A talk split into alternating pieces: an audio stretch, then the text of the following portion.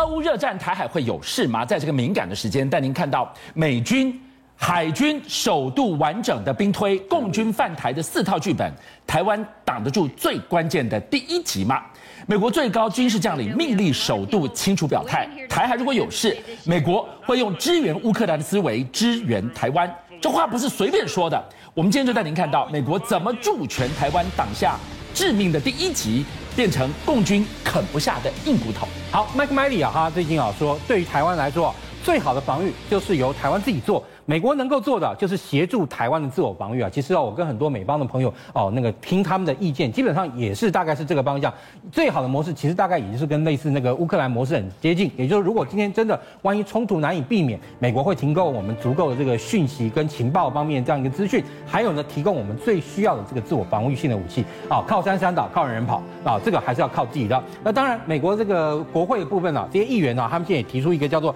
台湾武器出口法案。那这个出口法案是怎么一回事嘞？因为第一，其实我们现在跟美国之间的这样一个军售关系啊，是军售国。我跟大家讲过，美国的这个呃对外这样一个军售，它的位阶最高当然是美军自己嘛，对不对？但其次是它的盟国，台湾其实不是它的盟国，所以你看这一次这个呃法案如果通过的话，它其实呢啊、呃、就让台湾呢的这跟美国军售基本上是跟北约的国家是等同待遇。那这样会怎么样呢？是是同盟的军售关系，是同盟军售关系，代表就是什么？第一。国会审查天数会大幅缩短，原本从一个月变成半个月，也就是哎，这一个月半个月，等于说你看原本四个礼拜到变成两个礼拜，就差很多哎。是，而且呢，两千五百万美元以内的这样一个军购啊，那再减就从三那个原本啊哦那个那个那个再缩减啊，让它能够很快的就得到好那个国会的这样一个允许。你说这个呃两千五百万美元，其实说是一个什么样的概念？如果说你今天呢以这个如果说你是获得像刺针飞弹或是标枪飞弹，这次啊在乌克兰这个呃冲突之中啊啊。让美呃让乌克兰军队非常有效的防御自己的这样个武器呢，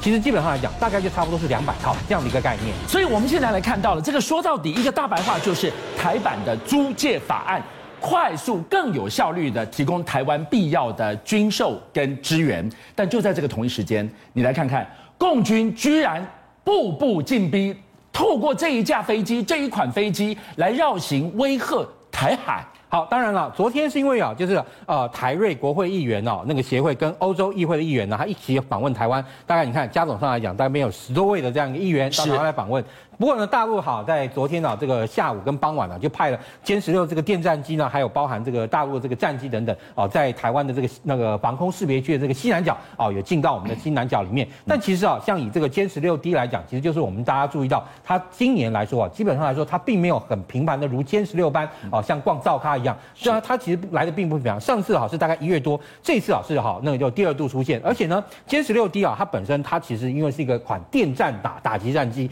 也就是说。它可以征收跟记录啊，还有分析我们的所有的雷达跟通讯的频谱，然后呢，而且呢，在作战的时候，它就可以直接进行压制跟干扰哦。更讨厌的是啊，它飞机有十二个挂架，十二个挂架代表就是说，它除了挂它自己的这个电站夹舱，上次我们看到它挂了四个之外嘛，对不对？那你看它还有八个挂架可以拿来挂空对地的武器或是油箱哦，所以它的攻击效能是非常大的。所以下回我们看到了歼十六 D，这个是陆版的咆哮电战机的概念。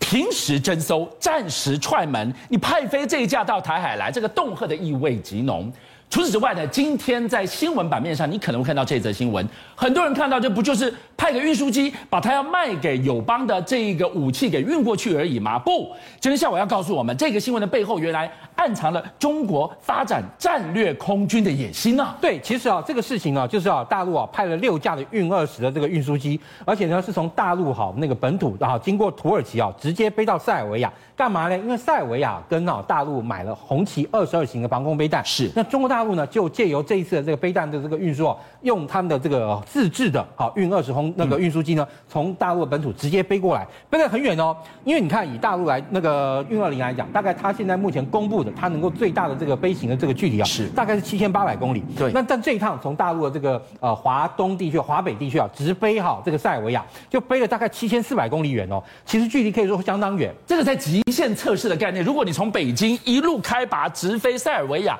七千四百公里就是要测试我的最大航程，对，几乎可以说是 Sperry，我们就讲飞度的最大航程，而且它还载着货呢。所以其实哈，它这件事情就是要展示大陆的这个战略空军的这样一个能量。因为从这，这个跟台海有什么关系？有关系。今天两岸之间，呃，如果万一真的发生军事冲突来说的话，对，对不起。运二十可以从包含它的北部战区、西部战区啊，或中部战区，快速的运输大量的人员跟装备到东部前线来。然后呢，甚至于哈，就说如果它对我们的这个防空网压制啊到一定程度以后呢，那这个时候它甚至还可以由啊它的战斗直升机伴随情况下，到台湾的桃园机场直接进行啊战术空投，或甚至于啊进行啊这个降落进行行政下线。这部校委，如果台海真有事的话，接下来会走哪一套剧本跟情境想定？好，其实近来哈，美国它一直针对台海的这样一个部分啊，美国海军他们在做各种不同的呃这样一个模拟啊模式分析啊。那美国海军的这个分析那个中心呢，他们呢三号就公开了，他们这个认为啊，台海如果说今天真的发生军事冲突的话，可能会有几套剧本。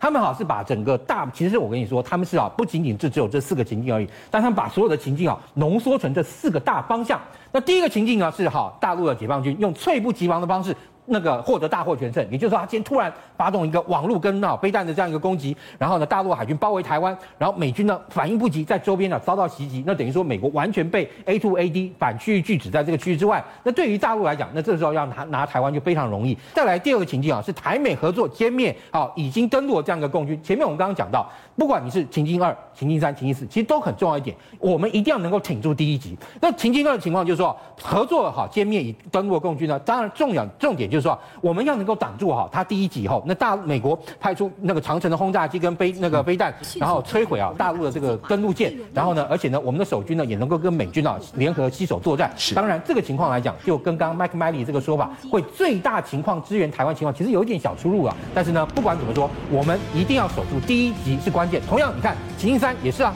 我们哈守住了这个首波那个攻击以后呢，大陆的登陆舰啊被美军啊无人机舰打击，甚至是我们的无人机舰打击。那我们呢就可以利用这个空档恢复战力，然后呢动员后备部队。基本上来说，也就是完全由于我们多了一个海，所以相对来讲不会像哈面临到乌克兰那样被人家大军啊瞬时间啊整个淹淹过边界，然后淹到这个陆地上。那第四个情境呢，就是还是我们要挺住第一波攻击以后呢，那这个时候啊台湾跟美国哈发动网络作战。其实美国的确是有可能发动网络作战，贪污。瘫痪大陆所有的这种通讯，还有资讯或战情，最重要其实是战情资讯的网络。如果它能够通那个瘫痪它的战情资讯网络的话，变成我们讲到战场往往是一个迷雾，对不对？那我们能把雾吹散，但是对岸没有在攻打的时候没有办法把雾吹散的话，对不起，优势就掌握在我们这边。我们相对来讲就能够有效的克敌，跟再把最重要资源应付在最需要的地方。美国海军做出的四套想定，如果共军犯台会怎么样？现在只剩一个问题了：台湾能不能？又是如何挡住共军的第一次致命的攻击？好，其实以现在来讲啊，你可以看到我们这几年也在做很多的啊一些国防方面建设。比如说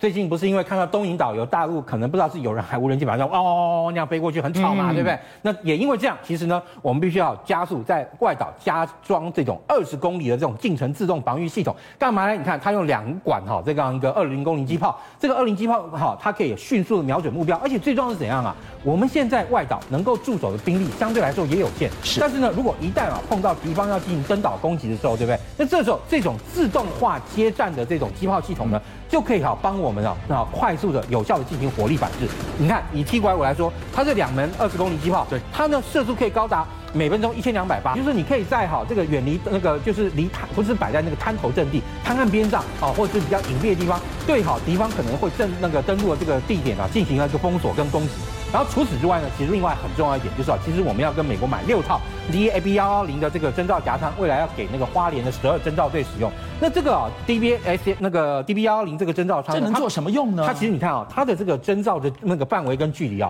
它其实比现在画面上这款要更先进。它的那个侦察距离，它可以达到一百四十八公里，而且因为它本身啊有七那个那个多种不同的这样一个可见光啊，跟这个红外线的这样一个那个呃侦测方式，所以呢，它可以让好敌方啊，就是说呃。呃，攻击军在好大陆东南沿海这种所有这个军事调动，对不对？其实呢，都可以透过它好获得好一个及时的资讯。你的意思说，今天我的 F 十六要是带着这一双千里眼，我迎空上去，我根本不用飞到海峡中线，所有港口的调度跟出港的动静看得清清楚楚。对，而且它本身可以透过战术资料链，可以及时的 real time。英那个英文的及时的这个传递，也就是说他在上面看到什么，马上就可以哈看到，然后直接回传我们后方，争取我预警的时间。而且其实不仅仅是 F 十六可以用这个，哦包含我们现在要买的那个 MQ 九 B 海神无人机，对不对？它本身也是用了一套非常接近的这样一个征兆夹舱系统，所以就是说透过 F 十六有人机，然后那个还有呢那个 M MQ 九 B 哈无人机两个加总起来，可以提供海峡上空啊。二十四小时不间断的当面敌情战情资讯，而且是地面的。我们讲到了，现在要挡住第一集，为什么？我们所有设想的都是拒绝，也避免被他斩首。斩首我们都知道，我们有个衡山指挥所，对，现在居然有一个备案出来了。其实我跟你讲，不止横山啊，连那个空空军的强网都有备案。例如说，像横山指挥所这个备案在哪里呢？它其实啊是在我们知道的这个雪山隧道。因为雪山隧道，我们大家平常开，不管你是啊这个从台北去宜兰，或从宜兰回台北，其实我们开是两个车型隧道。但是呢，当初在挖这个隧道的时候，它其实是先挖一个岛坑。岛坑在哪里？就是刚刚大家看到画面那个旁边那个建筑物，那个建筑物底下，你可以看到它底下有个岛坑。然后那个岛坑又坑横坑啊，你可以呃每开一段时间就可以看到，哎，逃生口哈，两个就是。是那个东西两个隧道，它通连的那个洞。所以，导播，我们来看这张图，这两个隧道呢，南下北上呢，都是我们平时能走的线。但是这个横坑下面还有一个，在它下一层。平行于车道的岛坑啊，对，这个岛坑其实当初最早挖的，而且它的长度哦，跟我们现在看到的雪山隧道长度其实是一样的。也就是说，它当初岛坑就是用这个岛坑运送机具啊，什么开始进行开挖，然后呢，那开挖成了这两个哈这个隧道以后呢，那中间呢会有很多的横坑，横坑就是逃生用，逃生也会直接连接到这个岛坑里面。那这个岛坑里面其实啊就可以设我们的这个战时指挥所的备用的这个呃的这个设施在里面。邀请您一起加入虎七报新闻会员，跟俊相一起挖真相。